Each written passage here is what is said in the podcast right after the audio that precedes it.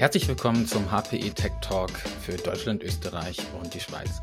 Mein Name ist Johann Kortsch und ich bin Business Architect in der Data Practice von Hewlett Packard Enterprise.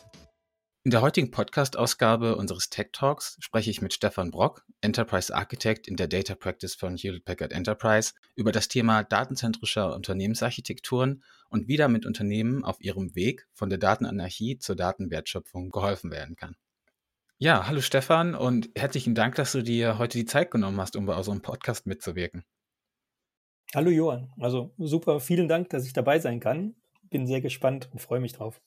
Klasse, dann stelle ich doch an dieser Stelle bitte einmal kurz unseren Zuhörern vor und beschreibe ein wenig deine Tätigkeit bei HPE. Also in welchem Bereich arbeitest du, welche Kundensegmente bedienst du und was ist dein aktueller Schwerpunkt?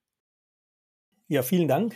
Äh, ich bin, wie du es schon eingeführt hast, Enterprise Architect in der Data Practice äh, bei HPE und betreue eigentlich die Kunden im ganzen Spektrum vom Automotive-Bereich, Manufacturing-Industrie, aber auch im Prozessindustrie oder im Public-Bereich.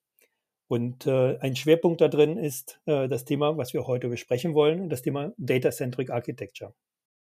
Vielleicht noch ganz kurz eben zu meiner Vorgeschichte, bevor ich eben zu HPE gekommen bin, war ich lange Jahre im IT-Management, sowohl in der Softwareentwicklung als auch im Betrieb tätig und in den letzten zehn Jahren sehr aktiv äh, als Leiter der IT-Architektur beziehungsweise Produktionsarchitektur in verschiedenen Unternehmen.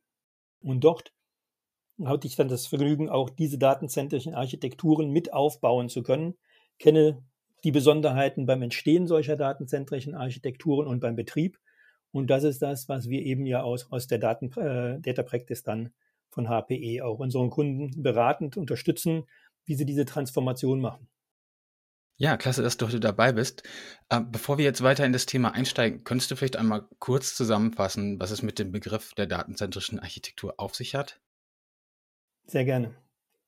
Also unsere Architekturen, das, äh, die haben sich entwickelt über Jahre. Und äh, natürlich haben wir angefangen, irgendwann mal, vor allem im ERP-Bereich, mit dem Mainframe-System. Die haben unsere Finanzsysteme abgebildet. Es kam aber eine Zeit danach, in der sich die Applikationen sehr stark von diesem System erstmal gelöst haben. Und das war dann, kann man jetzt applikationszentrisches Zeitalter nennen oder die serviceorientierten Architekturen. Da ging es darum, dass ich immer mehr Funktionen, Prozesse in Applikationen abbilde, automatisiere, optimiere, dass ich vernetzt auch diese, das Miteinander regle und diesen Prozess Automatisierung weitergehend übergrenzend und bereichsüberschreitend ermögliche. Damit haben wir Kollaboration ermöglicht, damit haben wir die Vielfalt versucht zu beherrschen. Aber heute ist es viel mehr, dass wir nicht mehr Prozesse unterstützen, sondern heute merken wir, Daten stehen im Mittelpunkt. Jetzt sind wir im Zeitalter der Datenwertschöpfung. Wir brauchen also eine neue Architektur, um wirklich den Wert unserer Daten vollständig ausschöpfen zu können. Und solche Architekturen nennen wir bei HPE datenzentrische Architekturen. Ja, danke schön. Ähm, ich würde dann gerne noch mal kurz beginnen mit einem Blick auf die aktuelle Wirtschaft. Denn die Corona-Krise, in der wir aktuell sind, verstärkt derzeit eine Tendenz, die wir schon ja, seit Jahren beobachten. Digitalunternehmen wie Amazon, Zoom und Facebook gehen durch die Decke, während andere, auch sehr lang etablierte Industrieunternehmen wirklich zu kämpfen haben. Du sagtest jetzt gerade, dass eine datenzentrische IT-Architektur die Basis für Unternehmen ist, um Wert aus ihren Daten zu schöpfen. Kannst du uns das bitte nochmal etwas genauer erläutern und vielleicht auch darauf eingehen, wie dies dann zum Erfolg der eben genannten Digitalunternehmen beiträgt? Ja, gern. Also zunächst einmal, es ist wichtig zu verstehen, was die von dir eben genannten Digitalunternehmen wie beispielsweise Amazon so erfolgreich macht. Amazon heute ist kein Buchhändler mehr, sondern ein Unternehmen, dessen wertvollstes Wirtschaftsgut die gesammelten Daten sind. All die von dir genannten Unternehmen konzentrieren sich darauf, den Wert, den sie aus ihren Daten schöpfen, zu maximieren. Wie das geht, das haben die Cloud-Größen vorgemacht. Ihr großer Vorteil als vergleichsweise junge und im Digitalzeitalter geborene Unternehmen war dabei, dass sie ihre IT-Architekturen von Anfang an datenzentrisch ausgelegt haben. So gab es beispielsweise von Jeff Bezos schon 2002 in seinem bekannten API-Mandat eine klare Ansage, dass sofort im Hause Amazon aller Datenaustausch zwischen Apps und Services über Service Interfaces stattzufinden hat. Ausnahmslos, unabhängig von der genutzten Technologie. Und wer sich daran nicht halten will, der werde gefeuert. Eine klare Ansage. Und ich glaube, dieser Paradigmenwechsel, den er damit in die Organisation gebracht hat, neue Werte aus Daten zu schaffen, die derjenige, der anfangs an den Daten gearbeitet hat, vielleicht noch gar nicht erahnen konnte, das hat die Differenzierung gebracht. Und das hat die Differenzierung und den Erfolg für viele der zum Teil von dir vorhin genannten Digitalunternehmen gebracht. Mhm. Ja, denkst du, traditionelle Unternehmen haben da überhaupt noch eine Chance, wieder aufzuholen? Ja, und das müssen sie oftmals sogar, um in Zukunft noch konkurrenzfähig zu bleiben. Der Weg zur Datenwertschöpfung steht auch traditionellen Unternehmen offen. Möglicherweise unter anderen, teils erschwerten Rahmenbedingungen, doch der Weg ist ihnen nicht verschlossen. Ich glaube sogar im Gegenteil. Wenn wir mal schauen, die Europäische Kommission, die geht davon aus, dass künftig der Großteil der Daten in Bereichen entstehen, in denen wir in Europa sehr stark sind, etwa bei der industriellen Anwendung, weshalb diesen europäischen Unternehmen laut EU-Kommission in der Datenwirtschaft der Zukunft alle Möglichkeiten offenstehen. Allein in der Automobilindustrie liegt das Potenzial für die Monetarisierung von Daten laut McKinsey bis 2030 bei weltweit 450 bis 750 Milliarden Dollar. Ja, das klingt doch erstmal grundsätzlich sehr vielversprechend, dieser Wert, der in den Daten liegt und liegen wird. Welche sind denn dann die typischen Herausforderungen, die du bei deiner Arbeit mit den traditionellen Unternehmen beobachtest, die sich in diesen Bereichen schwer tun und die diesen Unternehmen möglicherweise auch ihren Weg hin zur Datenwertschöpfung erschweren? In vielen traditionellen Firmen herrscht Datenanarchie, will ich es mal nennen. Es hat sich zumeist über Jahrzehnte ein Zoo von Datensilos, Applikationen, Data Warehouses, was auch immer, angesammelt, die durch eine Vielzahl von Skripten, Schnittstellen, Punkt-zu-Punkt-Verbindungen mehr schlecht als recht zusammengehalten werden. Diese waren und sind dafür da, ein bestimmtes Problem zu lösen, einen kleinen Prozess zu optimieren, einen Partner anzubinden oder kleinste Verbesserungen zu erzielen. Aber diese Silos führen natürlich zu Problemen. Wie kann ich jetzt an diese Daten rankommen? Es gibt keine Ende-Ende-Sicht und man weiß oft noch nicht einmal, welche Daten unternehmenskritisch sind oder wo der Wert erzeugt wird. Auf lange Sicht sind solche ich sage mal, Spaghetti- oder Hairball-Architekturen nicht nur teuer, sondern ein ernsthaftes Hindernis in der Datenwertschöpfungsstrategie eines Unternehmens. Die Datenqualität ist oft erbärmlich und große Teile der Daten liegen brach. Laut einer globalen Umfrage von IDC und Seagate nutzen Unternehmen nur ein Drittel der ihnen verfügbaren Daten.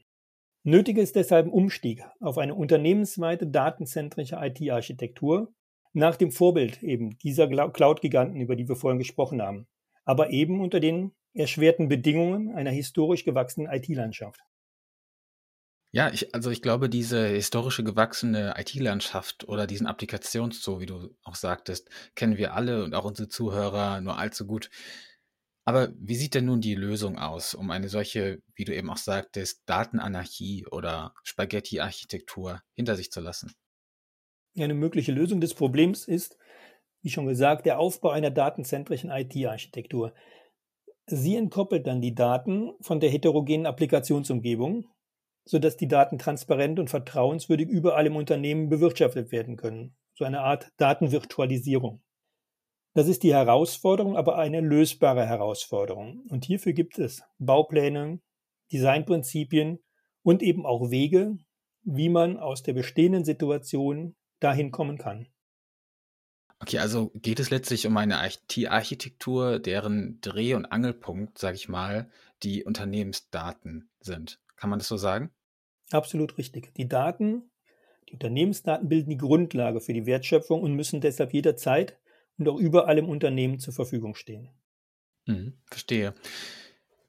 Ja, ähm, du sagtest eben auch Bauplan, ja. Es gibt Baupläne, es gibt Designprinzipien. Könntest du uns einmal grob den Aufbau, beziehungsweise wie du sagtest, Bauplan einer solchen datenzentrischen Architektur skizzieren oder beschreiben? Gerne. Die wichtigsten Komponenten oder Merkmale so einer Architektur lassen sich recht einfach zusammenfassen, glaube ich. Wie du gerade schon richtig gesagt hast, stehen im Mittelpunkt die Unternehmensdaten. Im Kern entkoppelt eine datenzentrische Architektur diese Daten dann von der Applikation, die sie erzeugen, indem sie über eine da zentrale Datendrehscheibe, einen sogenannten Data Hub, kanalisiert werden. In diesem Data Hub werden Data Streaming Technologien wie zum Beispiel Kafka oder HPE Data Fabric oder früher eben MapR genutzt. Das Ganze wird ergänzt um Datenspeicherung zum Beispiel auf der Basis relationaler Datenbanken, NoSQL-Datenbanken oder Graph-Datenbanken zu ermöglichen, bis hin natürlich zu einem Data Lake-Komponente, sei das Hadoop oder Snowflake oder anderen Technologien. Jede Applikation fungiert jetzt als Produzent von Daten für den Data Hub. Jede Abfrage ist ein Konsument des umfassenden und verteilten Datenbestands. Und all das ist eingebettet in einem übergreifenden Kontrollrahmen, einem Data Governance Framework. Okay. Ja, danke für diese, ich sag mal, um, Umreißungszitierung der technischen Sicht. Um das Ganze vielleicht jetzt nochmal etwas greifbarer zu machen. Kannst du uns vielleicht mal ein Beispiel geben, wie ihr dieses datenzentrische Paradigma, diese datenzentrische Architektur in einem konkreten Beispiel umgesetzt habt, beziehungsweise wie ihr dann auch dorthin gelangt seid? Konkret fällt mir gerade das Beispiel aus dem Automobilbereich ein, wo ein großer Automobiler mit einem anderen Automobiler, eigentlich einem Wettbewerber, zusammenarbeiten will. Denn auch dort, auch im Automobilbereich wie überall, ist es heute ohne Partnerschaften kaum mehr möglich, mit den sich rasch verändernden Anforderungen des Marktes mitzuhalten. Wenn ich diese Zusammenarbeit will, dann hilft mir natürlich meine applikationszentrische Landschaft überhaupt nicht mehr. Und dann ist mein Applikationszoo eigentlich das, was mich daran hindert, zu kollaborieren. Denn ich kann natürlich nicht meinem Partner dazu zwingen, seine internen Prozesse und seine Applikationslandschaft anzupassen. Stattdessen muss ich die Frage stellen, was brauchst du für Daten und wie können wir diese Daten gesichert austauschen. Und deswegen muss ich auf die neue datenzentrische Sicht kommen. Ich muss die Prozesse nicht transparent machen, sondern die Informationen, die ich austauschen will. Dabei muss ich verschiedene Aspekte im Auge behalten. Wie stelle ich zum Beispiel sicher, dass keine Patentrechte verletzt werden, wenn ich diese Daten austausche?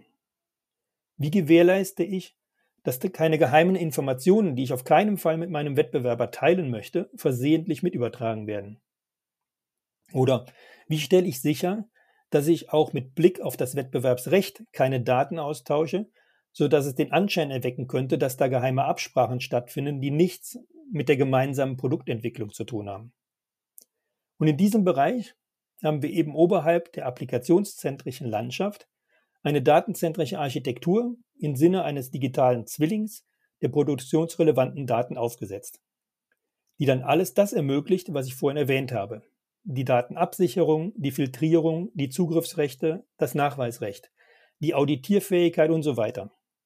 Das alles wird durch die datenzentrische Architektur dort bereitgestellt. Ja, spannend. Also, was ich an diesem Beispiel persönlich besonders interessant finde, ist, wie das eigentlich auch ganz klar zeigt, dass die datenzentrische Architektur also nicht nur die Datenwertschöpfung innerhalb eines einzelnen Unternehmens ermöglicht, sondern auch, wie in diesem Fall, über Unternehmensgrenzen hinweg, ja, und damit auch die Grundlage einer gemeinsamen Datenwirtschaft, sogar zwischen eigentlich ähm, kompetitiven Partnern ermöglicht. Also das Ganze klingt für mich sehr interessant, aber auch nicht nur für die Automobilindustrie, oder? Also ist es auch auf andere Branchen anwendbar? Hast du in anderen Bereichen ähnliche Projekte gemacht? Ja, natürlich. Also das, der Datenzwilling oder der digitale Zwilling, der ist in jeder Branche relevant und anwendbar. Ob das jetzt im produzierenden Gewerbe ist oder ob das im Servicebereich ist oder auch im öffentlichen Bereich. Die Daten, die im Unternehmen dazu da sind, eine Wertschöpfung zu erbringen, einen Service für meinen Kunden zu erbringen, die sind das relevante Mittel. Aber auch im öffentlichen Bereich. Ich will doch zum Beispiel meinen Bürger befähigen, seine Daten einzusehen. Ich möchte ihm die Datensouveränität auch über seine Daten sicherstellen. Ich möchte ihm anbieten, dass er sein, die Services digital nutzen kann, beziehungsweise ohne dass ich als öffentliche Behörde jetzt meine gesamte Landschaft von SAP-Systemen und anderen Behördensystemen dem Kunden bzw. dem Bürger öffnen muss. Den Bürger interessieren lediglich der Datenaustausch, die datenzentrische Sicht. Er will seine Daten eingeben können, seine Rückmeldungen bekommen, während der Prozess und die Infrastruktur darunter, die applikationszentrische Sicht, eine ganz andere Geschichte ist. Die interessiert ihn überhaupt nicht. Und da ist der digitale Zwilling mit den vorhin beschriebenen Schutzfunktionen als Teil einer datenzentrischen Architektur ein meiner Meinung nach sehr opportunes Mittel, um ein solches Ziel zu erreichen. Ja, spannend. Also Gleichzeitig, wenn ich das jetzt so höre, klingt das ja auch nach einem sehr großen Paradigmenwechsel. Ja, also du hast jetzt auch gerade das Beispiel aus dem öffentlichen Sektor gebracht. Und ich könnte mir vorstellen, dass in der Praxis einem solchen Paradigmenwechsel, einer solchen Veränderung auch einige Hindernisse entgegenstehen, die vielleicht gar nicht unbedingt technischer Natur sind, sondern auch organisatorischer, kultureller oder politischer, sogar unternehmenspolitischer Art sein könnten. Welche Erfahrungen hast du diesbezüglich gemacht und ja, wie sieht der, wie sieht der Transformationsprozess für ein Unternehmen aus, um auch diese Hindernisse zu überwinden und ihren Weg zur Datenwertschöpfung zu finden? Du hast vollkommen recht. Also das äh, ist etwas ein, ein größeres äh, Thema, äh, ein größerer Prozess. Ich will es mal versuchen zusammenzufassen. Sind die Datenbestände einmal über den bereits erwähnten Data Hub mit einheitlichem Data Management und Governance unternehmensweit verknüpft, dann ist die technische Grundlage geschaffen, um rasch eine Vielzahl von Anwendungsfällen umzusetzen. Der Weg dorthin ist allerdings, wie du richtig gesagt hast, nicht einfach und wird angesichts immer komplexer werdender Applikationslandschaften in den Unternehmen oder Behörden und schnell wachsender Datenbestände auch immer schwieriger. Wie bei allen strategischen IT-Initiativen braucht es Top-Management-Unterstützung und eine solide Governance, um diese Schwierigkeiten zu überwinden. Nicht nur am Anfang, sondern wirklich, das ist eine begleitende Sache. Und besonders wichtig sind aber, weil wir noch gar nicht wissen, wie der Weg konkret aussehen kann und was wir uns noch alles auf diesem Weg begegnen wird, sind agile Methoden. Das gilt fürs Architekturmanagement, für die Entwicklung und für den Betrieb. Denn damit kommen dann auch der Weg und das Ziel in Einklang. Hier wie dort geht es um die Überwindung von Pyramiden, Silos mit dem Ziel, sich weniger mit sich selbst und vielmehr mit dem Kunden zu beschäftigen. Ja, herzlichen Dank, Stefan, an dieser Stelle für deine Zeit und diese sehr spannenden Einblicke in den Weg hin zur Datenwertschöpfung mithilfe datenzentrischer IT-Unternehmensarchitekturen. Sehr, genau, sehr gerne. Damit sind wir dann auch am Ende unseres Gesprächs angekommen. Und ich denke, wer an dieser Stelle noch mehr erfahren möchte oder in den persönlichen Austausch treten möchte, der kann dich sicherlich auch via LinkedIn finden, richtig? Ja, definitiv. Also LinkedIn oder Xing, sehr herzlich gerne. Klasse. Ja, und damit an dieser Stelle auch herzlichen Dank fürs Zuhören bei unserer heutigen Episode des HPE Tech Talks und bis zum nächsten Mal.